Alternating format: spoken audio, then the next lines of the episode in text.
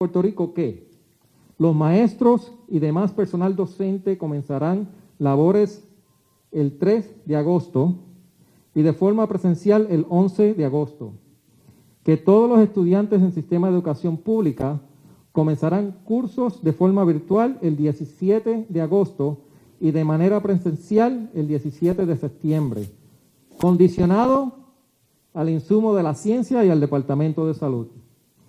Para la educación privada, la directriz es que se apliquen las mismas medidas que el sistema público, ya sea la educación a distancia en el mes de agosto.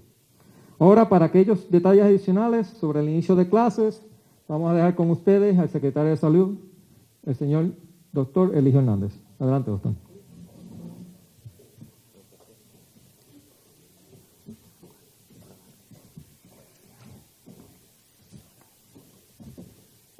Saludos cordiales, muy buenas tardes. El Departamento de Educación tiene un deber ministerial de poder comunicar al pueblo de Puerto Rico cómo se llevará a cabo el inicio de clases para Puerto Rico en el sistema educativo público para el año escolar 2020-2021. A tales efectos, el departamento preparó un plan de regreso a clases ante esta pandemia. Específicamente, tenemos nuestro plan de reinicio de las escuelas de nuestro sistema educativo público y la información que estamos compartiendo con ustedes responde al plan B, opción 1 de dicho documento. El Departamento de Educación es un sistema complejo que tiene una diversidad de escuelas en el sistema educativo. Por un lado tenemos las escuelas eh, regulares, las escuelas públicas Montessori, tenemos las escuelas especializadas, que entre ellas se destacan escuelas residenciales, escuelas especializadas en bellas artes, escuelas especializadas en ciencia y tecnología, escuelas especializadas en otras instancias. De igual manera, el Departamento de Educación cuenta con eh, educación correccional, incluyendo instituciones juveniles y educación correccional para adultos, tenemos eh, institutos tecnológicos y también tenemos el programa de educación para adultos. Este plan que vamos a estar compartiendo con ustedes contempla todas las áreas de las comunidades escolares, específicamente pero trabajadas con sensibilidad y está enfocado en el mejor bienestar de los estudiantes, personal docente y no docente, de los padres, madres o encargados y de todos los componentes familiares. Este plan es un plan preliminar, está basado en los datos que nos ha sido compartido por el equipo especializado de salud que se destaca en la mesa presidencial. El plan se hizo bajo la premisa de que los servicios que se ofrecen a las escuelas deben estar en función del mejor interés que son nuestros estudiantes para el próximo año académico, el Departamento de Educación cuenta con una proyección de matrícula de 281.577 estudiantes, son jóvenes que están matriculados en nuestro sistema educativo, excluyendo la educación alternativa, educación correccional e instituciones juveniles. En comparación con la matrícula oficial de 292.518 eh, que fue la matrícula del año escolar 2019-2020. En este plan se está destacando lo siguiente. Para el día 3 de agosto inician las labores docentes para todos los maestros del sistema educativo público. Específicamente, los maestros estarán siendo convocados para reportarse en la modalidad de teletrabajo. Durante el periodo del 3 al 6 de agosto, el Departamento de Educación va a brindar la oportunidad a que todos los maestros del sistema puedan completar los adiestramientos del proyecto de Innova. Esto implica de las plataformas que tiene oficialmente el Departamento de Educación, nuestra herramienta de comunicación con la familia y las diferentes oficinas del Departamento de Educación, Microsoft Teams.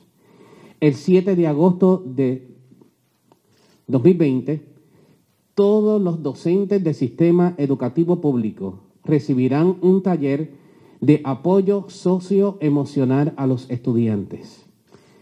Este taller estará siendo ofrecido en cada una de las escuelas en la modalidad de Train the Trainers. El mismo fue diseñado por UNICEF y New York University, el cual han estado capacitando a nuestro personal en el área de apoyo socioemocional en medio de una emergencia. Los maestros trabajarán en modalidad de distancia hasta el 10 de agosto. El 10 de agosto, el Departamento de Educación, luego de culminadas las primarias, llevará a cabo un proceso de limpieza y desinfección de todos los planteles escolares. Del 11 al 14 de agosto, los maestros trabajarán de forma presencial en las escuelas y se llevará o se implementará lo que nosotros llamamos la agenda sistémica del Departamento de Educación. A partir del 17 de agosto, inicia el proceso académico instruccional a través de educación a distancia. Los datos que ha compartido el panel especializado en salud nos han movilizado a que la estrategia de enseñanza de la agencia sea a distancia. En términos de en qué va a consistir esta educación a distancia, vamos a estar compartiendo con ustedes las opciones que ha seleccionado el Departamento de Educación.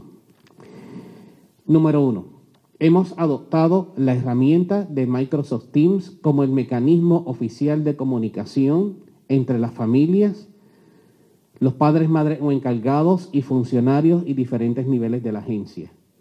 El Departamento de Educación proveerá una cuenta oficial a cada estudiante del sistema educativo público y proveerá de igual manera una cuenta de correo electrónico a cada padre, madre o encargado, atado al número de estudiantes. Para trabajar con el proceso de comunicación, estaremos atando en la organización escolar los eh, estudiantes a sus maestros a través de esta plataforma.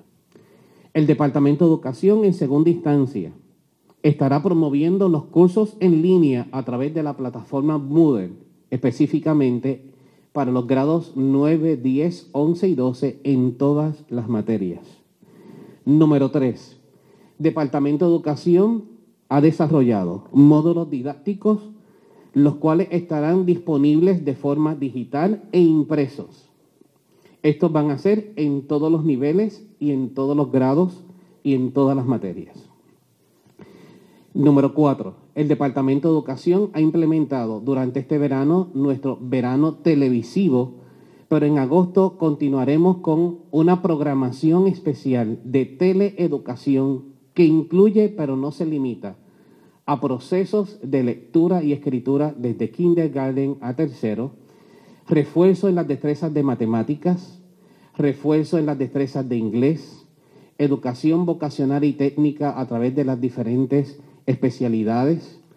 Y por primera vez en la historia de la educación puertorriqueña estaremos implementando, no solamente para nuestros estudiantes, sino para eh, nuestro personal eh, y para el pueblo de Puerto Rico y para todo profesional el primer curso de lenguaje de señas básico para todo el pueblo de Puerto Rico en modalidad eh, de teleeducación.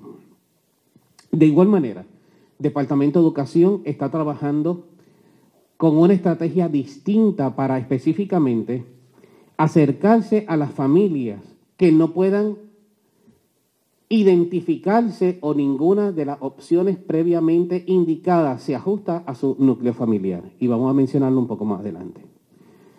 Dentro del Departamento de Educación estaremos trabajando específicamente con un grupo de estudiantes que al cierre del año académico se le dio una calificación de promovido condicional.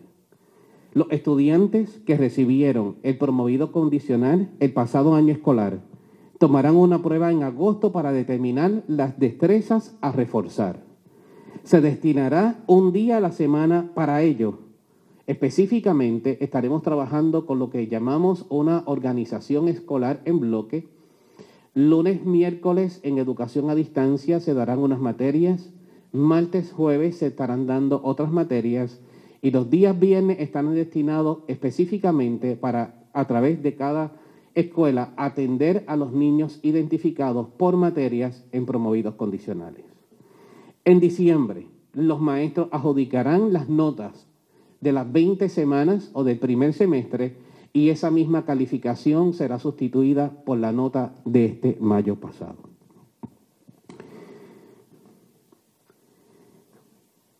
El Departamento de Educación, de igual manera, estará creando el proyecto Contacto de Apoyo al Estudiante.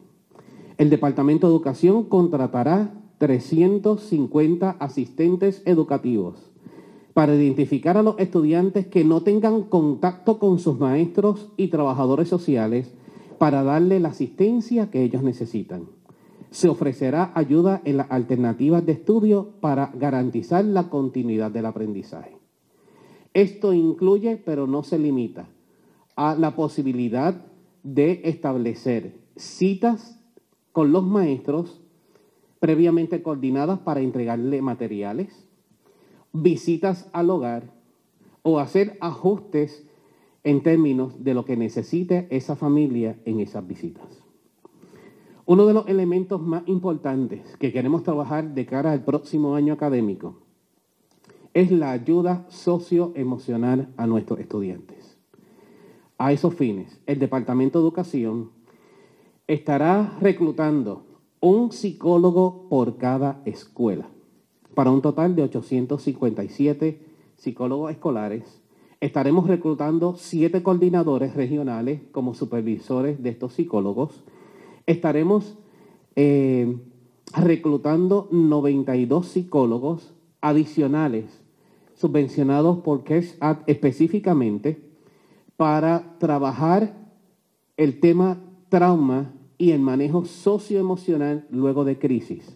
Estos 92 psicólogos escolares estarán a su vez adiestrando a los 857 psicólogos escolares de cada una de las escuelas a los fines de garantizar el apoyo socioemocional que tanto necesitarán posiblemente nuestros estudiantes.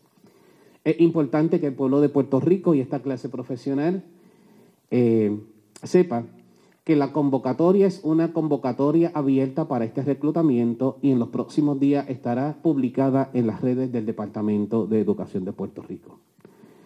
De igual manera, el Departamento de Educación estará contratando 857 enfermeras escolares o enfermeros, 428 subvencionados con fondos estatales, 429 de CARES Act para garantizar que cada escuela cuente con un componente biopsicosocial y parte de este personal va a estar destinado para el seguimiento diario que se necesita para acceder a las facilidades del Departamento de Educación. De igual manera, el Departamento de Educación, en términos del apoyo socioemocional, ya tiene un acuerdo colaborativo con UNICEF y New York University a los fines del adiestramiento de nuestro personal y estamos trabajando muy cercanamente con AMSCA para los servicios que brindarán a nuestros psicólogos escolares. Como dato importante, el Departamento de Educación, a los fines de tener una normativa clara, ha adoptado Teams como la herramienta principal de comunicación con las familias. Los maestros darán clases en esta modalidad a distancia desde los salones con las debidas medidas de precaución. Registrarán la asistencia de los estudiantes no obstante, el Departamento de Educación no va a penalizar a ninguna familia que por alguna razón no tenga algún tipo de asistencia en el tiempo estipulado en términos de educación a distancia, sino que se dará seguimiento a través de los trabajadores sociales, consejeros profesionales y este equipo de visitantes a los hogares. La organización escolar para eh, esta modalidad de educación a distancia será específicamente en bloque. Tenemos varias modalidades que contemplan horarios diferenciados desde 7 y 30 de la mañana hasta 12 y 30 de la tarde, iniciando posteriormente refuerzo académico a través de WIPR a partir de la 1 de la tarde, pero el proceso instruccional del Departamento de Educación y no podemos pretender que un niño esté de 8 a 3 frente a una computadora. Cada escuela, entonces, tiene unas particularidades distintas. Nosotros no podemos pretender que una escuela residencial como CROEM tenga la misma organización o el mismo servicio educativo como una escuela regular tradicional como la Gustavo Adolfo Becker. Así que las escuelas y los directores escolares estarán participando de una reunión y se les va a estar requiriendo a cada núcleo escolar que prepare el plan operacional ajustado conforme a las particularidades de la escuela. A esos fines serán los directores escolares que podrán identificar elementos complejos como también sencillos, entiéndase, dependiendo de la cantidad de facultad, cuáles serán las entradas o salidas a utilizar garantizando el distanciamiento social o estableciendo horarios alternos de maestros para garantizar que no haya aglomeración al momento de registrar la asistencia. En términos de las escuelas del sur, estas escuelas de igual manera estarán en educación a distancia. Ya nosotros hemos garantizado la entrega en los municipios del sur de equipo tecnológico, estaremos entregando módulos didácticos. No son los mismos módulos remediativos que se utilizaron el semestre académico pasado y serán eh, entregados a estos siete municipios, Guánica, Guayanilla, Peñuelas, Yauco, Ponce, Sabana Grande y San Germán, módulos impresos. De igual manera participarán de teleeducación, tendrán una organización escolar en bloque, muchas de estas escuelas no tenemos facilidades o escuelas hábiles donde ellos se van a reportar. A esos fines, el Departamento de Educación ha identificado junto a los señores y señora alcaldesa de Ponce facilidades alternas para renta provisional donde los maestros se estarán reportando, al igual que el resto del sistema educativo, para proveer educación a distancia desde un local rentado por el Departamento de Educación. Es importante mencionar que respecto a las escuelas del sur afectadas por los terremotos, tenemos que en los municipios de Guánica, Guayanilla y Peñuelas, todas las escuelas de estos tres municipios serán sustituidas por trailers. Ya la asignación de fondos fue recibida por el Departamento de Educación y estamos culminando el proceso de contratación con la Autoridad de Financiamiento de la Infraestructura para que inicie los proyectos. En los demás municipios afectados por los terremotos, el Departamento de Educación ha estado, como dije previamente, rentando locales privados para ubicar a los maestros y posteriormente ya hemos hecho la solicitud de fondos, esperamos la aprobación para el arreglo de estas escuelas. Una de nuestras mayores preocupaciones son los estudiantes de educación especial. Sobre estos estudiantes, de igual manera, participarán de educación a distancia y en términos de los servicios educativos, se estará requiriendo que se puedan completar los planes educativos individualizados conforme a la necesidad de los estudiantes a la brevedad posible. El proceso de discusión a través de los compus puede ser mediante cita eh, previa eh, y de igual manera va a estar permitido las teleconferencias para culminar este proceso. De igual manera, se va a hacer la revisión de los planes de servicios y estos son los que documentan la cantidad de terapias o servicios que necesita el estudiante y deben ser completados a la brevedad posible. Los centros de servicios de educación especial ya están operando y se estarán trabajando con los servicios específicamente mediante cita para garantizar el registro y evaluación de los estudiantes. Sobre las terapias, el Departamento de Educación dará continuidad a las terapias a distancia, sea de forma individual y de forma grupal. No obstante, aquellas entidades que puedan ofrecer los servicios relacionados de forma presencial, de igual manera el Departamento de Educación va a estar autorizando las terapias presenciales para los estudiantes, salvaguardando las recomendaciones que nos ha dado el Task Force de Salud. Respecto a los servicios suplementarios de educación especial tenemos los maestros de salón recursos. Estos maestros van a estar trabajando colaborativamente con los maestros de la sala de clases regular a los fines de atender las destrezas que necesitan reforzar los estudiantes. De igual manera pueden utilizar la estrategia de reducción de grupos o pull out para atender los estudiantes en modalidad distancia conforme a como se establezca en su plan educativo individualizado. Los asistentes de servicio estarán siendo activados por el Departamento de Educación a los fines de asistir a los maestros en educación especial, a coordinar con los padres las reuniones para la revisión de los PEI, discusión de las evaluaciones pendientes y otros asuntos que identifique el maestro. Asistirán a los maestros de educación especial en trabajo docente administrativo, como entrada de datos al MIPE, copias de material, entre otros. Respecto a los estudiantes que están en salón a tiempo completo, los grupos serán divididos por grado y se desarrollarán clases virtuales en periodos de dos horas. El servicio educativo se ofrecerá a través de las salas de clases virtuales que tendrán repositorio de videoconferencias, clases, rutinas y módulos didácticos que podrán trabajar o ubicar trabajos de forma digital o en formato impreso. Los cursos complementarios de educación física de estrada será trabajado en equipo con el maestro de salón de educación especial Coordinarán de igual manera sus sesiones de trabajo alineados con el maestro de salón especial para que no conflija con el servicio educativo.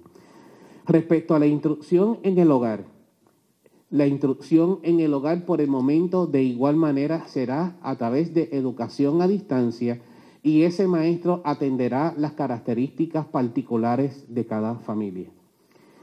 El Departamento de Educación para propósitos del manejo del COVID-19, elaboró y publicó dos planes detallados de contingencia y protección para los empleados de la agencia y estudiantes de las escuelas primarias y secundarias e instituciones postsecundarias.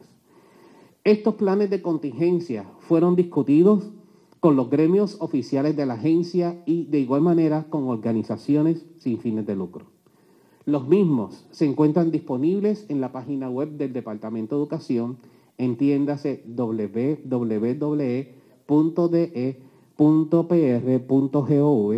y se solta a todo el pueblo de Puerto Rico a que puedas leerlo. Importante en relación a este plan de contingencia, se enfatiza en el distanciamiento físico de seis pies, el lavado frecuente de manos, el uso de mascarillas. Departamento de Educación de igual manera tiene un sistema de vigilancia diaria para todos los empleados en términos de síntomas o posibles síntomas. De igual manera, ha creado un adiestramiento para todos los funcionarios del Departamento de Educación, el personal docente, durante el tiempo que hemos destinado para teletrabajo, debe completar los módulos que están ubicados en el portal del empleado. Y de igual manera, como parte de este proyecto de prevención, nosotros tenemos el cernimiento presencial para poder acceder a las facilidades del Departamento de Educación. Es importante destacar que en cada una de las labores, áreas del Departamento de Educación, es compulsorio el uso de las mascarillas. Respecto a los servicios de alimentos para los niños del sistema educativo público, el personal de comedores escolares confeccionará los servicios de almuerzos to go o para el hogar. Y los padres, madres y los encargados los recogerán en la entrada del plantel. No va a estar permitido acceder a los planteles escolares para consumir los alimentos. De igual manera, todo padre, madre o encargado que necesite asistir a una de las escuelas tiene que coordinar una cita previa. Está prohibido el acceso libre en los planteles escolares. A partir de la primera semana, las familias deberán reportar su intención de recoger comidas y cuántos servicios necesitan conforme a los niños matriculados en las escuelas y el servicio comenzará a ofrecerse a partir del 17 de agosto del 2020 el Departamento de Educación ha estado trabajando de una manera impresionante eh, con el proceso de entrega de los devices que fueron adquiridos. Se completaron o se compraron 331.030 computadoras portátiles y tabletas. El Departamento de Educación ha estado trabajando con la entrega de las laptops a los maestros y este ejercicio debe estar completado para la primera semana de agosto.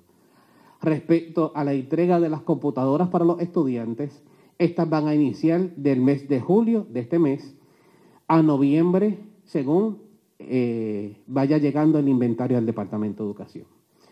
Respecto a la entrega de computadoras a los maestros, hasta el día de ayer se habían entregado 9.973 computadoras a maestros permanentes. Los adiestramientos de la iniciativa de Innova ya comenzaron y se continuarán durante las primeras semanas de las labores docentes.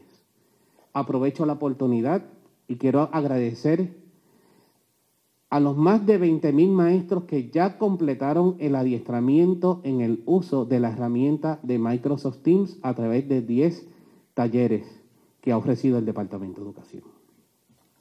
Respecto a las diferentes eh, tipos de escuelas que tiene el Departamento de Educación, queremos anunciar que los centros educativos casas, educación correccional, entiéndase, juveniles, adultos, educación para adultos, todos estarán en modalidad de educación a distancia.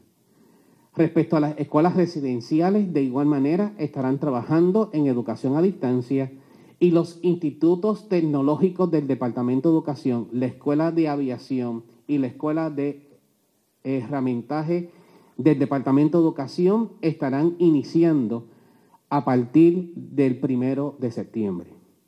Como parte del plan establecido por el Departamento de Educación, esta noche estaremos compartiendo las instrucciones específicas a los siete superintendentes de las oficinas regionales educativas. El día jueves y viernes estaremos reuniendo mediante la plataforma de Microsoft Teams a todos los directores de las oficinas regionales según sean convocados por sus superintendentes de escuela, específicamente de la región educativa de Arecibo, Bayamón, Cagua, Humacao, Ponce, eh, Mayagüez y San Juan. Así que eh, para nosotros un ejercicio que es importante que todos los directores tengan la información y las directrices de primera mano y la reunión va a ser dirigida por este servidor. El día lunes estaremos convocando en reunión a distancia a los gremios oficiales del Departamento de Educación para compartir las instrucciones emitidas a los directores escolares y a partir del martes estaremos convocando a los señores y señoras alcaldesas, a los senadores y representantes, a los fines de discutir cuáles son las instrucciones que hemos compartido para el Departamento de Educación. El plan desarrollado por el Departamento de Educación es uno ambicioso, pero de, igual manera flexible. Tiene que estar atado a los datos que nos han estado compartiendo el equipo especializado en salud pública. De igual manera, conforme a las observaciones y recomendaciones de este equipo de profesionales, nos estaremos moviendo de acuerdo a sus sugerencias para la fase de educación híbrida en el momento que ellos nos indiquen que estaremos listos como pueblo para hacerlo. No obstante, no podemos pretender que haya un plan absoluto para todo el sistema educativo. A esos fines, basado en los datos que ellos van a compartir con el Departamento de Educación y con la Asociación de Escuelas Privadas, podría ocurrir lo siguiente que en algún municipio basado en el manejo de la pandemia comiencen las clases de manera híbrida más temprano que en otros municipios. Así que va a haber un proceso de estratificación y esos datos nos van a estar compartiendo este equipo especializado. Quiero aprovechar la oportunidad para hacer un llamado a la clase magisterial de Puerto Rico. En estos momentos, vamos a demostrar de qué calibre nosotros estamos formados. Nuestro pueblo nos necesita y es el momento de retribuir lo que hemos recibido en gran medida. De igual manera, invito al pueblo de Puerto Rico a que por favor joven, niño, adulto, abuelo. Queremos un sistema educativo robusto y queremos que los niños de Puerto Rico puedan iniciar su proceso de introducción, no solamente en el servicio educativo público, sino a través de las escuelas privadas. Yo les ruego que por favor cooperamos para el manejo de la pandemia. Nuestros niños nos necesitan y no hay una palabra más contundente que la acción. Si todos nos esforzamos, podemos restablecer nuestro sistema educativo como lo anhelamos.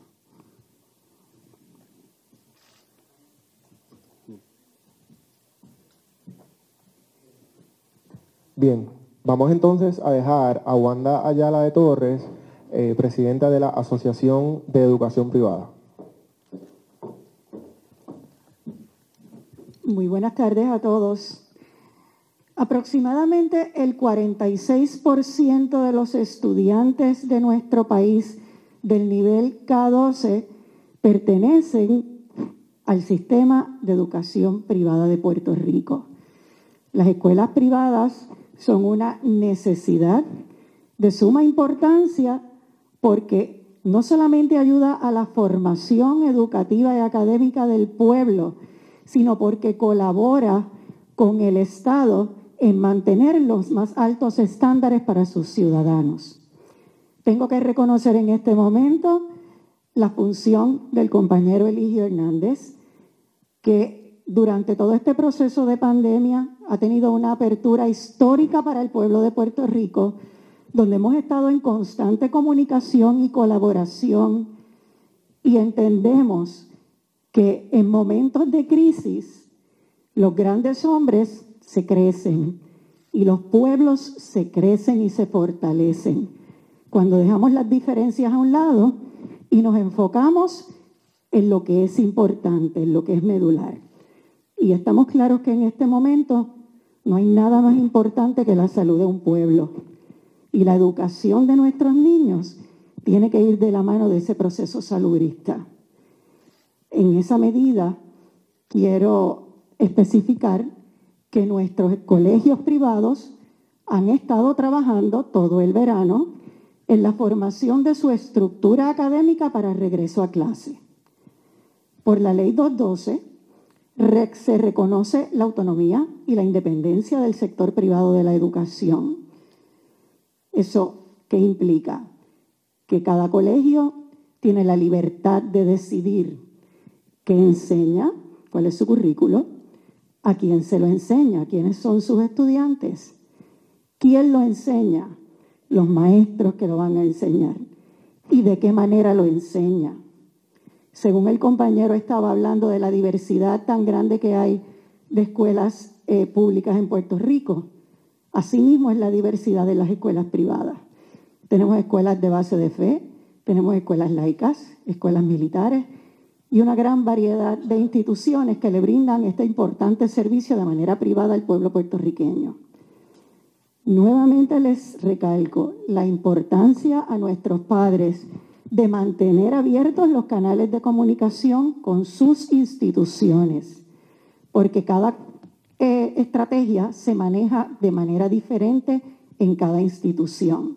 Pero la comunicación es la base para mantener la estructura de un sistema académico firme y productivo. En este momento nos unimos a la recomendación del secretario de Salud de Puerto Rico, para mantener, y del Comité Asesor Científico de este país, para mantener a nuestros niños protegidos por un tiempo adicional. En el momento que sea eh, prudente, y así nos lo informen los compañeros científicos del país, pues estaremos moviéndonos como se estará moviendo la institución, eh, las escuelas públicas de Puerto Rico. Pero este plan que ha elaborado el doctor Hernández para el sistema público, cada una de nuestras escuelas privadas tiene un plan similar o diferente adaptado a sus necesidades particulares. Es importante que los padres lo analicen y sus dudas las compartan con sus particulares instituciones. Así es que yo creo que es un momento importante histórico y que en lugar de buscar subterfugios tenemos que unirnos por el bien de Puerto Rico, por el bien de nuestros niños y lo más importante, por el bien de la educación, porque un pueblo sin educación es un pueblo muerto. Gracias y buenas tardes. Gracias a Wanda Ayala de Torres de la Asociación de Educación Privada. Por último, antes de pasar al turno de preguntas, el doctor Lorenzo González del Departamento de Salud.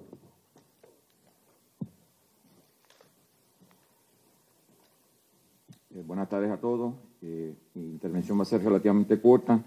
Tan solo reconocer eh, que esta es una extensión de lo que estamos haciendo en Puerto Rico para establecer política pública dirigida por ciencia. Aquí se encuentra la doctora Quiñones como parte de los pediatras de Puerto Rico, como parte del Task Force, como parte de la fuerza del Departamento de Salud a través del Hospital Pediátrico de Puerto Rico. El doctor Reyes, que es conocido, eh, no solo epidemiólogo, sino parte esencial, eh, y fue la primera persona que nos da dirección en el contexto de eh, aquel modelo probabilístico que se presentó probablemente en marzo, con datas limitadas, pero que ha dirigido al país. El doctor Valencia, el Departamento de Salud, quien es la eminencia, yo creo que todo el mundo tiene que reconocerlo hoy, este, en los próximos años venideros, está haciendo para Puerto Rico y la consultoría que le da todas las entidades en, esta, en este grupo está aquí. El doctor Rodríguez Orengo, primo, eh, y el, el, doctor Rodríguez Orengo, director del Fideicomiso de Salud de Puerto Rico, que trabajaron en eh, una de las presentaciones más importantes de esta discusión, eh, porque particularmente habla de la estratificación municipal del elemento de positivos y la variación que existe en Puerto Rico, cómo se comporta el virus, el, el COVID-19 en los distintos municipios, que va a ser punto de partida para cuando reingresemos en las escuelas de forma eh, presencial, se utilice ciencia y no se presuma que un tamaño ¿verdad? le sirve a todo el mundo. Va a ser una cosa estratificada. Y el doctor Dial, que no está con nosotros, que es parte del Instituto de Estadística de Puerto Rico, pero ha sido esencial en la discusión que ha tenido con nosotros en el transcurso de este tiempo. Importante reconocer que el Departamento de Salud está pasando toda la información en la medida que existe, se está pasando a todas las entidades. Inclusive hoy se hace una comunicación con Harvard. Así que hay una gran cantidad de análisis que se está haciendo de Puerto Rico con todos los datos que existen en Puerto Rico para dirigir el país. Se hace una presentación de parte de este grupo, eh, yo como moderador, pero básicamente el grupo presenta en su carácter individual y presenta de forma eh, enérgica el concepto de el riesgo que se ha adquirido en Puerto Rico en el transcurso de los pasados días, cuando vimos un aumento en positivo hasta cerca de 10%. De la misma forma, hemos visto una eh, utilización aumentada de los recursos médicos para pacientes COVID. Así que la gobernadora de Puerto Rico hace una orden ejecutiva reconociendo esto, eh, tomando fuerza, dando, haciendo hacia atrás parte de la apertura que se había existido en el país, o se había iniciado en el país, para proteger a la población. Pero no es menos importante proteger a nuestros estudiantes, particularmente a nuestros niños. Hay el reconocimiento que de los niños eh, eh, sí se pueden infectar, ¿verdad? Y hay un concepto que se llama super spreaders, ¿verdad? El niño potencialmente puede ser un contagiante mucho más agresivo que un adulto. Así que en ese contexto, exponerlo a escuela presencial eh, no hace razón en este momento. Por eso la determinación de este grupo de científicos, y así lo acoge el Departamento de Educación, lo acoge nuestra gobernadora y el secretario de Estado, es que no habrá escuela presencial durante el mes de agosto ni para escuelas públicas ni para escuelas privadas. Esa es la determinación, esa es la dirección que presenta el Departamento de Salud en este momento. Eh, ninguna escuela presencial, yo creo que fue categóricamente claro que el secretario de Estado establece septiembre 17, todo esto es a discusión.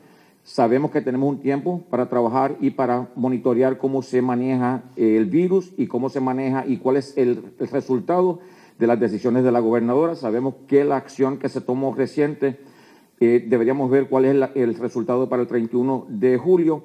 Tendríamos el punto intermedio que sería agosto 15, agosto 31, previo a septiembre, para entonces determinar exactamente si septiembre es el momento donde tenemos escuelas presenciales. Importante en todo esto, una vez más, se habla de la estratificación, se habla de los proyectos municipales, donde se insertan esta misma discusión nosotros estamos evaluando ahora mismo el, eh, robustecer los proyectos municipales para garantizar que haya también el rastreo y vigilancia de los estudiantes. Ya el Departamento de Educación tiene una plataforma que se utilizó de forma muy eficiente para influenza. Vamos a ver cómo se integra esa plataforma, cómo integramos otras plataformas que existen en Puerto Rico y en los medios, eh, inclusive mirar en qué medida la plataforma que se generó en el aeropuerto para tener una integración e interacción de nuestros estudiantes para con eh, el sistema de salud, para que entonces nuestros científicos puedan dirigir el esfuerzo de una forma eh, científica. Así que en este momento lo importante es reconocer el trabajo que ha hecho eh, Eligio, definitivamente eh, genial. Eh, y una vez más, eh, ratificar y clarificar que no habrá escuelas presenciales en el mes de agosto, sea públicas o sean privadas. Esa es la recomendación del Departamento de Salud. Yo soy secretario de Salud, pero estoy aquí como vocero de los científicos de Puerto Rico, de los cuales, a los cuales se les merece una gran cantidad de respeto y admiración por el trabajo que hacen por Puerto Rico. Así que eh, seguiremos monitoreando esto de forma eh, continua, se va a seguir haciendo disponible toda la información en términos de los datos de Puerto Rico y el análisis de los datos para producir información para dirigir un país. Gracias. Gracias, secretario. Eh, antes de pasar el turno de preguntas, les pido respetuosamente que como somos muchos, nos limitemos a dos preguntas. De todas formas, luego los miembros del Tax Force, así como los secretarios, van a estar aquí disponibles para ustedes. Bien. Entonces empezamos con Aixa Sepúlveda de Noticel. Saludos. Eh, mi primera pregunta es para el secretario de Educación y luego me gustaría hacerle una pregunta al secretario de Salud. La pregunta para el secretario de Educación es, eh, quisiera volver a validar la fecha que está tentativa para el comienzo de, clases presenciales, que es el 17, eso es un jueves. 17 de, de Septiembre es la fecha que están dando. Sí, de forma... Eh, Preliminar. Preliminar, 17. Sí. Y el que eso conllevaría un modelo híbrido, eso no lo tengo muy claro, cómo es que estaría funcionando en el caso de que se pudiera seguir adelante con esa fecha. Eh, el modelo híbrido tiene varias opciones, pero permite el que unos estudiantes estén unos días presentes y otros días eh, en educación a distancia. Eh, queremos invitarle a que pueda ver el plan de contingencia publicado en el Departamento de Educación cuando nos vayamos a mover a esa etapa, no, quisiera dedicar mucho tiempo a eso porque es un poco más adelante, pero le quiero clarificar. Departamento de Educación ha establecido que cada grupo de maestros lo va a dividir en dos. Por lo tanto, tenemos grupos de kinder a tercero que la matrícula máxima es 25 estudiantes. Así que va a haber un grupo de estudiantes, 12 y 13. Los 12 van a coger clases de forma presencial lunes y miércoles y los 13 cogerían clases martes y jueves. Eh, se darían unas materias en particular y eh, los días que el estudiante no esté de forma presencial estará en educación a distancia, refuerzo de destreza o tele, eh, teleeducación. De igual manera, en la división de los estudiantes vamos a tener en consideración varias características que son importantes. Niños que pertenecen a un mismo hogar, eh, por lo tanto, los hermanos van a asistir los mismos días para evitar que papá o mamá tenga que hacer arreglos de transportación o en el hogar los cuatro días de la semana. Los viernes entonces estará alterno para estudiantes eh, identificados como eh, promovidos condicionalmente. Podemos estar atendiendo a estudiantes con limitaciones lingüísticas en español, estudiantes que participan del programa Homeless, entre otras características. Así que a eso nos referimos con aprendizaje híbrido si se fuese a implementar en la fecha preliminar identificada. Tengo una pregunta más de noticias, pero antes paso con Juliana de los todo. Gracias, secretario. Buenas tardes. Eh, estuvo identificando que se compraron 331.030 equipos, entre ellos son laptops y tabletas.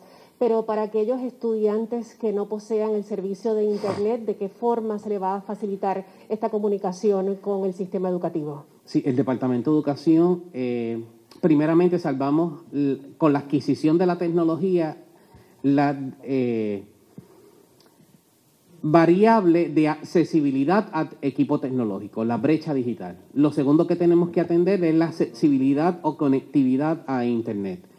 Sobre ese tema, eh, ya nosotros hemos identificado dentro del plan que fue aprobado por el Departamento de Educación Federal fondos de CARES Act para la adquisición de eh, diversas modalidades en términos de lograr accesibilidad.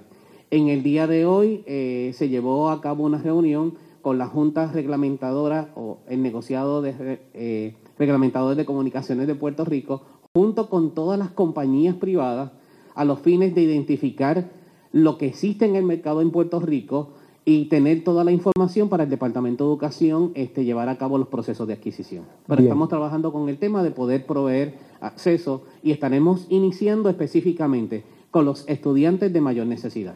Me queda una pregunta de Noticel. La pregunta es para el secretario de Salud. Eh, y es sobre la utilización de las mascarillas en el caso de los niños. Hay muchas, ¿verdad? Eh, no, no, está muy claro. Hay quienes dicen que de menores de X edad no deben usar mascarillas, el uso prolongado. Eh, ¿Qué realmente hay sobre la utilización de mascarillas en el momento en que los niños vayan a regresar a las escuelas? Eh, bien importante, eso se sigue estudiando. Hay ciertas, por cierto, tenemos aquí a la doctora eh, Mirna Quiñones pero hemos discutido esto en el contexto de eh, en qué medida los niños, particularmente los más pequeños, pueden sostener la mascarilla y particularmente los otros que tienen, eh, ¿verdad? son niños de educación especial o tienen algún tipo de eh, discapacidad. De la misma forma se ha cuestionado la utilización del shield, ¿verdad? De la barrera plástica, en qué medida sí es protectiva cuando se está hablando de la movilidad de la microgota. Así que estas situaciones se están, ya se estableció el plan de trabajo. Yo creo que el, grupo de pediatría puede dar fe, esto es una de las cosas que se le preguntó, y ellos podrían dar las instrucciones categóricas de qué va a ser el plan este, de recomendaciones a la escuela cuando sean presenciales. Perfecto, vamos entonces con María del Carmen de Telemundo. Buenas tardes. Para el secretario de Educación, eh, tengo una preocupación bien grande con con respecto ¿verdad? a la entrega de las computadoras a todos los estudiantes, sobre todo también con el sistema para enviarle esos emails y esos códigos. Sabemos que usualmente los sistemas no necesariamente trabajan de manera correcta. O sea, ¿cuán preparados van a poder estar esos estudiantes para comenzar eh, el 17? Sí, estamos mencionando que no es la única alternativa del Departamento de Educación el, eh, el, uso de la plataforma Teams. Vamos a tener módulos didácticos, sea de forma digital o sea de forma impresa. Así que el Departamento de Educación está apostando a una diversidad de alternativas y también reforzando los asistentes visitantes al hogar. Así que estamos mirando todas las posibilidades de los diferentes escenarios que pudimos documentar en Puerto Rico para poderlos atender se siente que, que hay, ¿verdad? Que, que el sistema para enviar toda esa información va a estar robusto para que se logre? Bueno, logramos en el periodo del 15 de marzo hasta el cierre del año académico más de 11 millones de visitas en el portal del Departamento de Educación en el manejo de esta pandemia, específicamente en el área de continuidad de la enseñanza. Así que tenemos mucha gente que tiene conectividad, tenemos mucha gente que estuvo preocupada por el proceso instruccional, pero de igual manera identificamos algunas familias que tenían dificultad y estamos atendiéndola a través de estas estrategias. Ok, una última pregunta, eh, que yo sé que los centros de cuido, ¿verdad? Pertenecen al departamento de la familia, pero están esperando también tal vez una guía, creo que pre-kinder en algunas escuelas cae en, en, eso, en ese centro de cuido ¿Cuál es la regla para ellos, si tienen alguna idea? No, Departamento de Educación se está limitando y lo único que nosotros tenemos en términos de preescolares es educación Montessori, en aquellos que tenemos grupos que le llamamos comúnmente andarines. Y estos estudiantes también estarán en, eh, a modalidad a distancia. Todo lo eh, que queda bajo la sombrilla del Departamento de Educación no vamos a tener nadie de forma presencial. Tengo entonces preguntas de Guapa Orlando Rivera. Saludos, secretario, a ambos secretarios. Primero con el secretario eh, de Educación, ¿cómo están trabajando la limpieza de las escuelas? Nos informan que los maestros em, comenzarán ya en menos de una semana y media, no se ha visto el proceso, se han contratado compañías, cómo va todo este asunto y al secretario de Salud referente al uso de las mascarillas y los face shields, a pesar de que usted dice que más adelante se va a estar dando más detalles. Eh, hemos visto comunicaciones por parte de directores escolares en donde envían un listado a los padres de que tienen que tener todos estos asuntos. ¿Cómo se va a estar trabajando eso? Eh, sobre el tema de eh, mantenimiento de las escuelas, ya el Departamento de Educación ha adelantado enormemente, número uno, en establecer los convenios con los municipios. La mayoría del mantenimiento rutinario es dado por municipios. Esto incluye, pero no se limita, a deshiervo, a limpiar las verjas, a limpiar los desagües, a trabajar con los servicios de eh, eh, servicios sanitarios y la, al COVID. Al COVID. Referente al COVID, a los eh, fogger y todo eso que se tiene que estar haciendo rutinariamente. sí, respecto a ese tema, nosotros tenemos que, número uno, se inicia el proceso de mantenimiento rutinario a través de nuestro personal, pero el Departamento de Educación de igual manera llevó a cabo un proceso de subasta para, de ser necesario en las diferentes localidades, llevar a cabo los procesos de desinfección conforme a la guía establecida en el plan de contingencia, poderlo activar. Eh, al secretario de Salud, referente a lo de las mascarillas y a los Sí, yo estaba hablando con la doctora Mirna Quiñones, que es nuestra, quien nos dirige en términos pediátricos. Ella podrá dar la información de una forma escrita, prescriptiva, tanto ella como la subsecretaria de eh, Salud son pediatras, inclusive eh, es infectólogo. Así que ellos van a estar dando las guías para tenerlo prescriptivamente, porque había una variación, lo digo porque hubo una variación, ¿verdad? Inclusive dentro del Departamento de Salud vimos que Bioseguridad reclamaba que el shield, el face shield, no era protectivo. Así que hay una, una preocupación de la misma forma, reconociendo que eh, nos preocupa también el otro personal, que es el personal que esté frente a los, a los niños, que son los adultos. Habiendo dicho eso, en términos de la parte de limpieza, ¿verdad? nosotros nos, manejamos, aprendemos en, movimiento. El, doctor Valencia habla, trajo una, situación de discusión que se está explorando en el Departamento de Salud y hace referencia al concepto de UV lights, ¿verdad? Este, luz ultravioleta. Eh, en qué medida es protectivo en el concepto de lo que trae el doctor Reyes en la última reunión que hace referencia a las microgotas y el eliminar el virus que esté circundante en el ambiente. Dos cosas se han discutido en términos del ambiente físico. La cosa de ventilación abierta, a diferencia de aire acondicionado, ¿verdad? que es una de las cosas que se le propuso al Departamento de Educación. Eh, utilización de los recursos abiertos y no así salones, ¿verdad? como lo es tradicional. Y entonces la situación que se está discutiendo eh, de forma científica es en qué medida se puede hacer algún tipo de eh, revisión Sabemos que hay, inclusive hay sistemas de aire acondicionado centrales que tienen un equipo de UV light, se lo ponen internamente en, los sistemas. Así que lo estamos, esa no es mi, eh, área central, pero es una cosa que inmediatamente buscamos ingenieros, este, eh, buscamos a científicos que nos puedan dirigir en qué medida esto es algo que se pueda insertar en las escuelas, inclusive en los edificios del gobierno de Puerto Rico, para garantizar la, salud, sabiendo que en esto tenemos que estar pensando eh, posiblemente en los próximos 12 meses. Perfecto, entonces pasamos con Luisa Sotero y luego voy con el vocero de Univisión. Me gustaría volver al tema del sur, eh, básicamente cómo va esa reconstrucción, ¿verdad? Eh, si ya hay un plan establecido, cuándo comenzaría, cuándo llegarían los vagones y dónde se van a estar colocando a los maestros para este inicio del semestre escolar. Sí, nosotros tenemos eh, decenas de escuelas en el sur, así que una vez finalice la conferencia vamos a estar compartiendo la lista de escuelas por municipio y la ubicación específica para que pueda tener la mayor información posible. Ya el Departamento de Educación recibió 43.7 eh, millones de dólares para eh, la adquisición de los vagones y la contratación de la Autoridad de Financiamiento de la Infraestructura. Hemos identificado en Peñuelas, específicamente el área donde está la pista atlética y un parque que nos está facilitando el señor alcalde. Y tenemos dos predios de terreno en Guayanilla y en Guánica que son de Prisco y ya estamos próximos a firmar contrato con ellos para subsecuentemente firmar el contrato con AFI. Así que estamos bastante adelantados. Recuerden lo siguiente, Departamento de Educación tiene infraestructura, pero no tiene terreno a modo de un backup por si eh, hubiese una emergencia, así que tenemos que ir a identificar eh, terrenos, inspeccionar los terrenos, validar las características de esos terrenos, ya todo eso se completó y solamente nos está faltando el tema de contratación.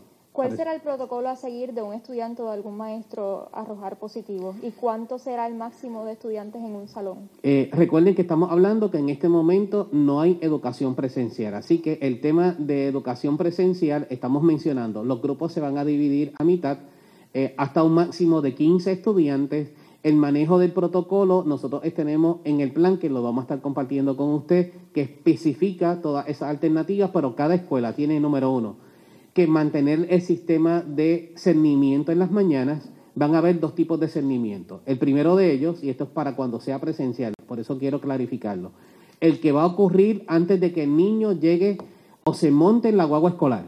Ahí tiene que haber un cernimiento antes de que el niño entre. Ese niño entonces va a tener un tratamiento distinto a cuando llegue a la escuela y vamos a tener eh, los niños que vienen en transportación propia, sus padres los traen o eh, vienen caminando, otro tipo de cernimiento como tal. Eh, ahí se implementa a través del equipo biopsicosocial la pregunta de cómo se siente y temperatura. el protocolo de influenza es bastante parecido al de eh, manejo de COVID, así que vamos a estar sosteniendo ese protocolo, pero las escuelas van a identificar un salón de aislamiento y de seguimiento del estudiante. Si se identifica un estudiante, inmediatamente se aísla y se comunica con padre, madre o encargado para que pueda recogerlo. Esta misma secuencia aplica a las escuelas privadas, eh, lo hemos discutido en, muchas instancias, pero eso en modo general, eh, ¿qué se estaría haciendo en términos de seguimiento de estudiantes? Bien, pasamos ahora con María Carmen Rivera Sánchez del Vocero. Saludos, secretario. Eh, tengo varias preguntas, déjame ver cómo las hago rápido. Primero, en los vagones, estos que van a colocar, ¿cómo van a garantizar la distancia ¿verdad? entre los estudiantes? Entiendo que esto es para la parte presencial, pero es una preocupación. Sobre la parte de educación a distancia, que es la primera que comienza, los padres, madres y encargados ya regresaron al trabajo porque la economía abrió. ¿Quién ustedes pretenden que se encargue de atender la educación de esos menores mientras los padres y madres encargados están trabajando? Eh, respecto al primer tema, que es el de los vagones, eh, recuerden lo que he mencionado hasta el momento. La pretensión eh, o la directriz que estamos emitiendo es que cuando nos vayamos a ir de forma presencial, los grupos van a ser limitados a la mitad, garantizando el distanciamiento de los seis pies. Si ese vagón no da la capacidad de que hayan 15 estudiantes más el maestro, inclusive vamos a tener grupos eh, divididos a la mitad que no van a llegar a 15, como mencioné ahorita, un grupo de segundo grado que la capacidad basada en la carta circular son 25, 12 y 13. Si fuese necesario subdividir para crear otros subgrupos, no hay ningún tipo de inconveniente, pero tiene que cumplirse con el protocolo establecido por el Departamento de Educación y el distanciamiento social.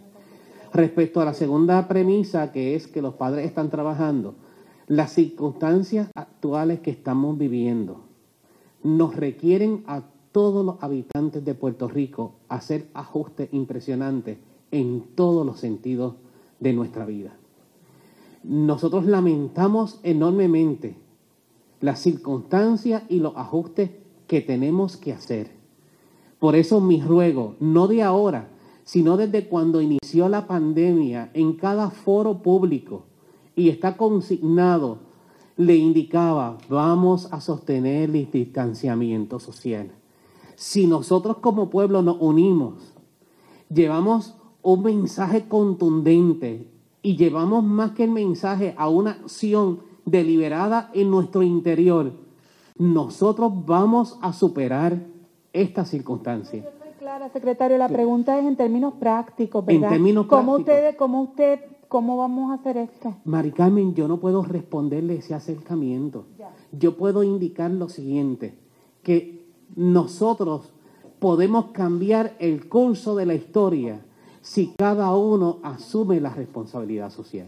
Y esto va a, beneficiar, a los padres, madres o encargados, pero también va a beneficiar a todas las comunidades. Una más del vocero. Gracias. Eh, la pregunta es sobre la transportación. Una vez eh, haya cursos presenciales, eh, transportación para estudiantes de corriente regular y la transportación de estudiantes de educación especial, ¿cómo ustedes van a manejar eso? Sí, eh, nos estamos desviando de la conferencia de hoy, nos estamos yendo a cuando sea presencial. No obstante, va a haber un protocolo, ya nosotros nos reunimos con la Federación de Transportistas, nos comunicamos con eh, el negociado de seguridad a los fines de eh, eh, establecer las características particulares. No obstante, le adelanto lo siguiente. El conductor tiene que tener pruebas de COVID negativas, tiene que utilizar eh, mascarilla en todo momento. Había una inclinación que está en discusión de que puede usar face shield en todo momento. Eso no es una determinación del Departamento de Educación. Habría un acompañante adicional en la guagua para asegurar el distanciamiento social y el comportamiento de los estudiantes que tomaría antes de que el niño entre la temperatura y le haría unas preguntas en términos de su estado de salud. Eh, y obviamente la división de eh, la capacidad de esa guagua escolar o de esa ruta. Félix Alemán del Canal 6. Salud, secretario. Quiero retomar la pregunta eh, de la colega del vocero, porque, de Mari Carmen, porque una de las mayores preocupaciones en este momento a, través de las mismas redes sociales es los padres que quizás se vean obligados a trabajar y estudiantes menores no se pueden quedar solo en las casas o o, buscar algún plan familiar, ¿verdad? Pero no sé si esto entonces, de acuerdo a su respuesta, que dijo que no tenía una respuesta en el momento, si conllevaría alguna reunión con la gobernadora o con miembros del gobierno para ver qué podría ocurrir con esas familias, eh, porque entonces tampoco se sabe si uno pierde en el trabajo, otros pierden parte del curso escolar. ¿Qué, tan complejo entonces sería este panorama? Es la primera pregunta y tengo una segunda pregunta. Sí, eh, respecto a esta respuesta esta inquietud que es sumamente válida.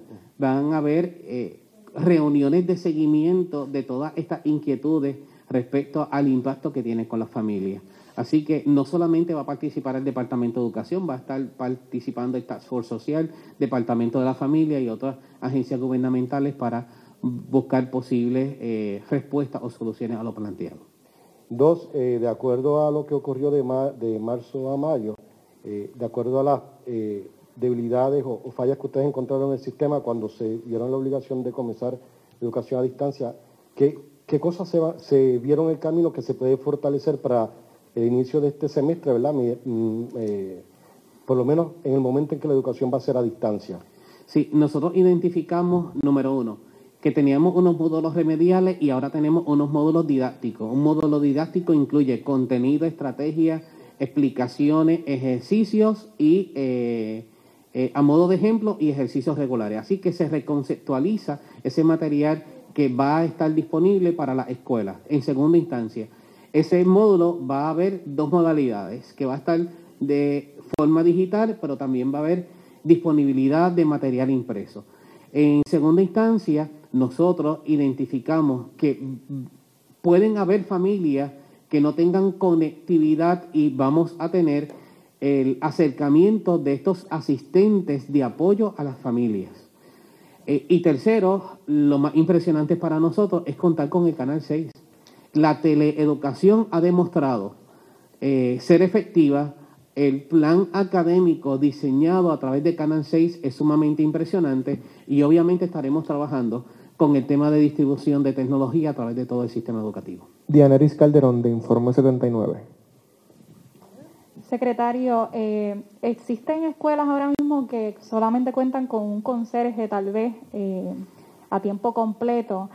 Eh, siendo la limpieza e higiene clave para enfrentar esta pandemia, ¿cómo se va a reforzar los empleados de custodia en las escuelas? ¿Con cuántos conserjes usted entiende que debe contar cada escuela ahora en este tiempo de pandemia? ¿Y se habrá presupuesto para realizar una contratación de estos conserjes. Eh, importante clarificar lo siguiente. En este momento las escuelas están operando con el director, la secretaria, el empleado de mantenimiento y los empleados de comedores. Por lo tanto, en esa plantilla posiblemente no tenemos más de 10 funcionarios en las escuelas que están abiertas. Esto implicaría que, eh, aunque haya un conserje, es suficiente para mantener las áreas donde ellos van a estar ubicados manteniendo el distanciamiento social. El Departamento de Educación tiene dos eh, escenarios. Tenemos los empleados que son regulares y también tenemos la eh, contratación de servicios. Y digo contratación de servicios para que se entienda un poco más, pero lo que hace el Departamento de Educación, identifica eh, a través de la Administración de Servicios Generales unas entidades que sometieron propuestas y están registradas y nosotros le indicamos, necesitamos cinco empleados para tal escuela, se gira un documento que se llama una orden de compra y ellos envían ese conserje para que estén en la escuela. No hay una respuesta absoluta de cuántos eh, conserjes se necesitan para una escuela. Por lo siguiente, cada estructura, cada escuela tiene una cantidad de salones distintos. Así que hay una proporción negociada en convenio colectivo de cuántas unidades este, debe atender un conserje. Una pregunta adicional.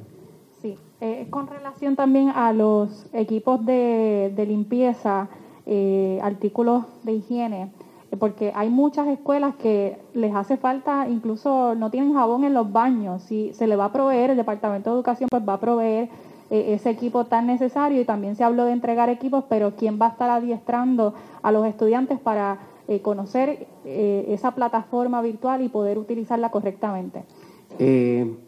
Sobre la adquisición de el equipo protectivo que se necesita, el Departamento de Educación hizo una petición de fondos para eh, la adquisición. Nos fueron otorgados 8.9 millones de dólares para lo siguiente: hand sanitizer, jabón antibacterial, mascarilla, face shields para unos empleados que tienen un mayor riesgo cuando sea de forma presencial y batas para algunos empleados.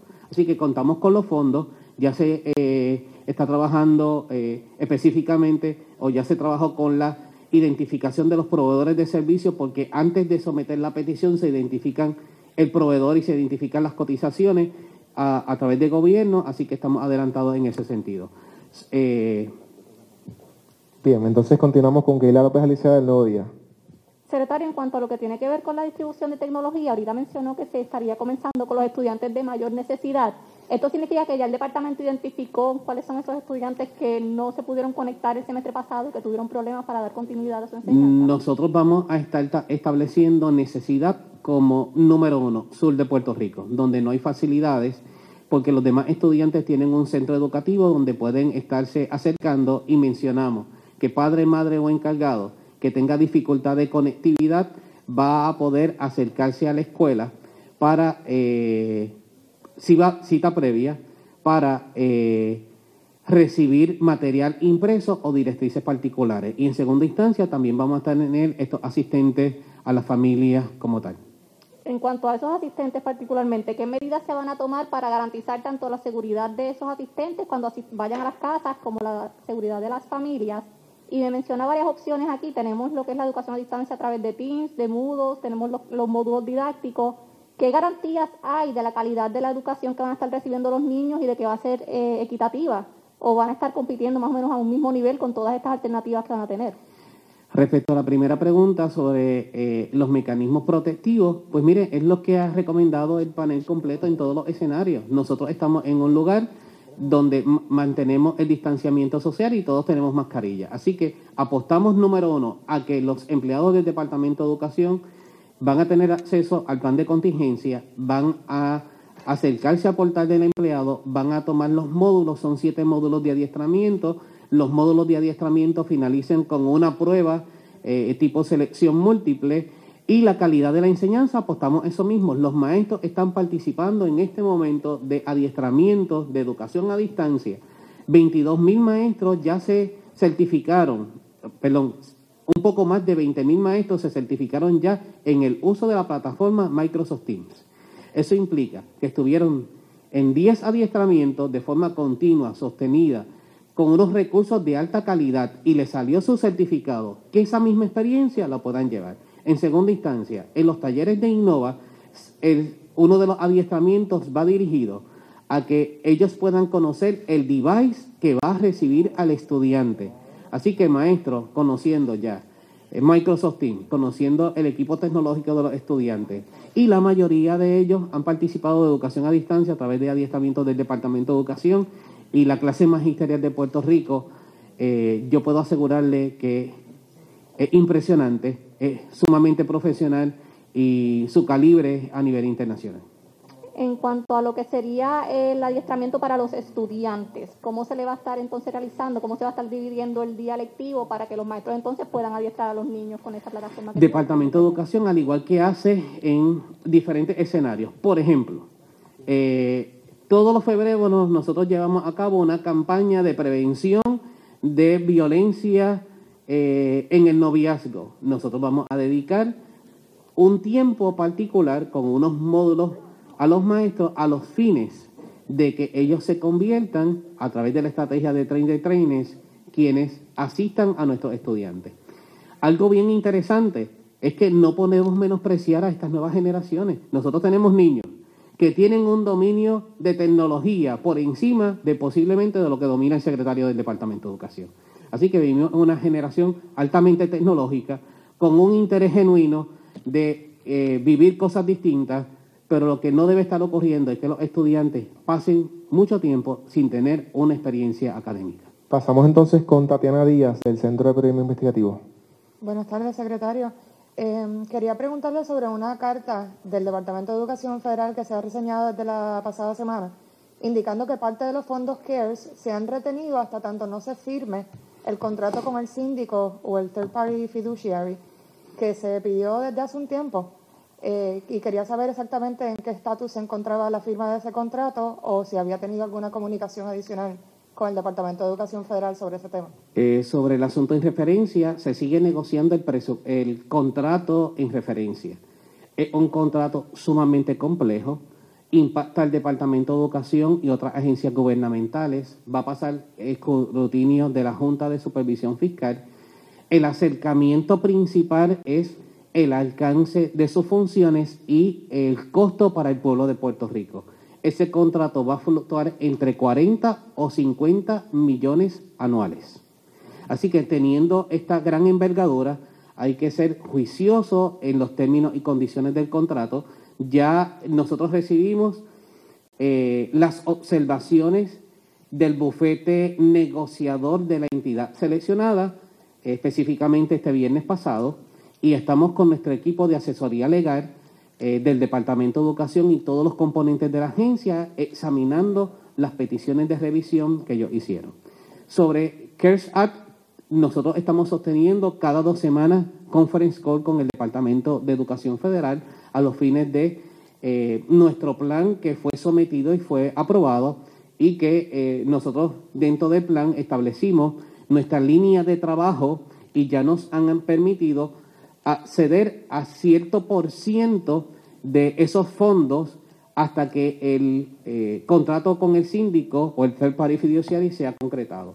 Según vaya evolucionando la negociación, nosotros nos seguimos moviendo en la implementación del plan y si fuese necesario nosotros acudir a ellos para decirles, mire, nuestra expectativa es que en un periodo de 30 días íbamos a usar 7 millones de dólares, nos dieron el visto bueno, no se ha firmado la contratación, necesitamos acceso a 10 millones adicionales, continuamos en negociación continua con el Departamento de Educación Una pregunta adicional de CPI. Em, se habló, por ejemplo, de evaluar a los estudiantes, ¿verdad?, en, el regreso para ver qué destrezas hay que reforzar. Eh, pero quería saber exactamente cómo es que pretenden reforzar esas destrezas que no hayan adquirido. ¿Va a haber un programa after school? ¿Va a ser un día adicional para ellos, alguna clase específica virtual solamente para ese estudiante individualmente. Sí, dentro del plan de educación a distancia, los viernes van a ser dedicados exclusivamente, y estamos mencionando, los estudiantes identificados como promovidos condicionados. Así que los estudiantes regulares van a tener clases eh, eh, de lunes a jueves, viernes exclusivamente. Todos los maestros del sistema educativo, conforme a las características de los grupos, con los estudiantes promovidos condicionados.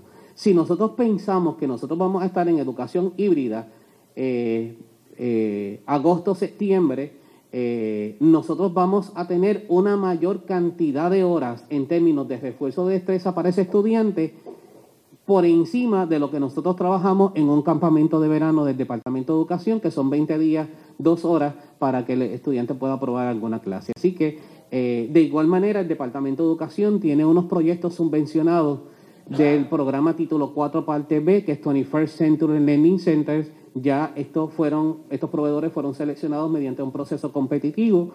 Nosotros una vez eh, iniciemos en modalidad eh, a distancia el 17, vamos a estar activando estos contratos para que atiendan específicamente en refuerzo de destrezas como After School Program a los estudiantes de promovidos condicionados. Pedro Correa de San Juan del Listar. Sí, buenas. Quiero hacer un seguimiento a la pregunta de la compañera del CPI, porque estaba viendo que dentro de su plan de, plan de Back to School, este, hay unos fondos ya asignados para contratar a psicólogos y enfermeros. ¿Cuáles son los fondos que se están utilizando para contratar a, esos, profesionales? Eh, y siguiendo esa pregunta, lo que al menos la- una noticia de Education Week indica que, que el Departamento de Educación Federal solamente le cedió a, la agencia 7.3 millones para un periodo de 60 días. Eh, y que este mismo iba a estar siendo atendido por una agencia fiducia- un fiduciario. ¿Cómo es que ya se están asignando unos fondos cuando aún no se tiene a un fiduciario que es quien va a estar administrando esos fondos? Sí, me parece que no tiene una comprensión amplia del tema. Número uno, el Departamento de Educación Federal no es que nos asista, es que nosotros le indicamos dentro de nuestro plan, estas son las iniciativas. ¿Son permisibles mediante la legislación? La respuesta es sí. Nosotros le dijimos al Departamento de Educación Federal, para este periodo de estos 60 días necesitamos una adjudicación de aproximadamente 7 millones. Según vaya evolucionando, y nosotros tengamos mayor necesidad, de igual manera, mientras demostremos que estamos negociando el contrato del síndico, vamos a indicarle, tenemos necesidad de mayor acceso. No obstante, es importante notificar que el Congreso de los Estados Unidos le ha indicado al Departamento de Educación Federal que la intención legislativa, y hay un reclamo lamentablemente a la Secretaria de Educación Federal, que estos fondos no deben estar adscritos o supervisados por el síndico eh, establecido como tal. Una pregunta adicional. Y por ende, hay que tener claro también que lo que se le restringió al Departamento de Educación Local fueron unos 400 millones de dólares. ¿Cómo esta restricción a estos fondos estaría limitando el, el regreso a la escuela, dado que es un- una restricción sumamente mayor? Eh, clarifico lo siguiente. Los fondos asignados a través de CARES Act son específicamente 349 millones, entre los cuales lamentablemente y uno de los argumentos más fiables para nosotros es que nosotros tenemos que tener una asignación a las instituciones no gubernamentales que son los colegios. Si las condiciones especiales son para el Departamento de Educación, no debería ser las instituciones privadas estar sujetas a este síndico. Así que clarificamos, la cantidad que usted indica de sobre 400 dólares, 400 millones no es correcta, es una asignación de 349 y el Departamento de Educación fue el que le indicó. En los primeros 60 días vamos a hacer no una obligación, sino un desembolso. El Departamento de Educación no tiene ninguna limitación de una obligación total de los fondos porque ya la permisibilidad del plan está completado. Así que, según vaya pasando los días, en las reuniones que nosotros tengamos con el Departamento de Educación Federal, estamos negociando si necesitamos o no necesitamos más dinero. No obstante, para las iniciativas, el Departamento de Educación, y quiero agradecer a la señora gobernadora, los servicios relacionados a teleeducación son de los eh, fondos de la señora gobernadora, específicamente de Coronavirus Relief, eh, como tal. Los fondos de teleeducación a partir de agosto, de igual manera, van a ser subvencionados con estos fondos. Los fondos requeridos para poder operar comedores escolares eh, estos primer semestres en bandejas to go, que es una, un impacto presupuestario de alrededor de 8 millones, es de los mismos fondos asignados por la gobernadora, y los 9 millones que necesitamos de materiales preventivos son subvencionados por los fondos de la señora gobernadora. Así que nosotros nos hemos movido en términos de buscar las alternativas para que nuestro sistema pueda operar de acuerdo a lo que estamos mencionando en la tarde de hoy. Ana Celia, de Foro Noticioso. Buenas tardes, secretario. Tengo dos preguntas que son de padres que se las han enviado directamente a usted porque no tienen forma de hacerlas sino a través de uno de nosotros. Esta no sé si le dé seguimiento a usted después porque desconozco. Dice, el canal 6 no se ve en la montaña porque la antena principal de la SATA se cayó en el huracán María y todavía operan con una antena auxiliar en Aguas Buenas a baja potencia que solo cubre la zona norte y metro. O sea, tienen esa preocupación porque no tienen que usted le dice a esos padres, ¿verdad? Y Sí, le indicamos que también toda la programación de Canal 6 a través, está a través de las redes sociales, Facebook y su canal, eh, y se sube toda la programación y está disponible de forma regular. Si no tienen tampoco acceso a Internet, el Departamento de Educación va a tener estos módulos instruccionales que van a estar ubicados en la página, así que cuando salgan a algún evento fuera del hogar y tienen... eh, eh, algún device o celular lo pueden bajar a través de cualquier señal de Wi-Fi o también pueden recibir módulos impresos de ser necesario. Así que van a haber alternativas para las diferentes eh, situaciones que presenten las familias. Entonces, me, esta pregunta la ha contestado dos veces, pero es que le escribe una maestra que ella dice, no sé si le, usted tiene esa preocupación, se, se la hicieron llegar, de que tiene niños pequeños, ella entonces tiene que dedicarse a control remoto, a dar las clases, si hay alguna ayuda, porque como también todos los padres tienen la preocupación, ¿verdad?, por la, la situación que se vive la pandemia, de llevar a sus hijos a cuidar a, a, otro lugar, pues, y ella es maestra. Y puede haber otros maestros con la misma situación. Todas esas inquietudes están siendo atendidas a través del plan de contingencia y hay unas regulaciones eh, particulares y unos ajustes que se le piden a los patrones a través del Departamento de Trabajo que nosotros hemos compartido a través de las redes del Departamento de Educación, así que estamos mirando el abanico de posibilidades. Ah, secretario, para estar clara, el hecho de que las clases sean digitales no se afecta en ninguna forma a los fondos federales. No.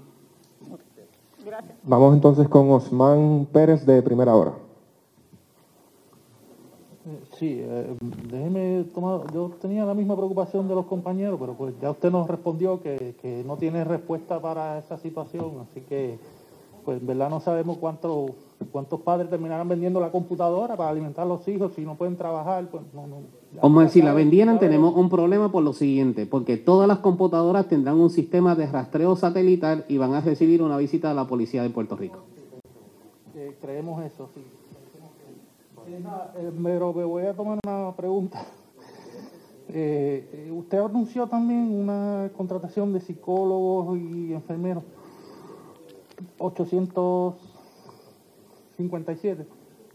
¿Están esos psicólogos disponibles? ¿El Departamento de Educación sabe que están disponibles, que se pueden contratar o, está el número abierto y esperemos que aparezcan? Nosotros nos reunimos con la Asociación de Psicólogos de Puerto Rico. Ellos nos indicaron que si tienen eh, personas adscritos a la asociación disponibles eh, eh, para brindar los servicios. Departamento de Educación, número uno. Nuestro mi- paso principal es, número uno, identificar los fondos y por primera vez en la historia de la educación puertorriqueña tener un psicólogo para cada escuela del Departamento de Educación.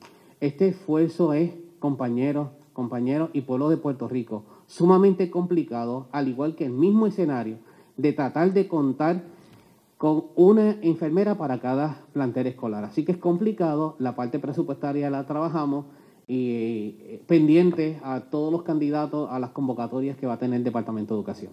Una pregunta adicional. Eh, los enfermeros también tienen el número, saben que están disponibles.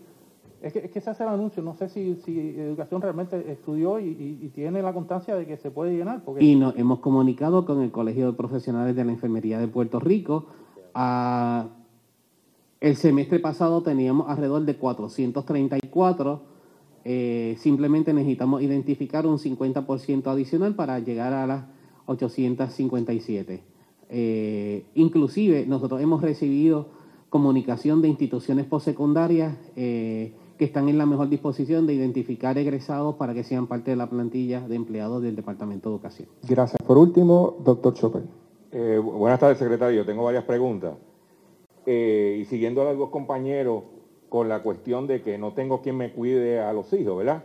Eh, vemos que en la estadística que usted presenta, la matrícula para este año bajó 11 mil estudiantes estimada, de 292 mil a 281 mil. O sea que ha habido una pérdida de 11 mil estudiantes menos.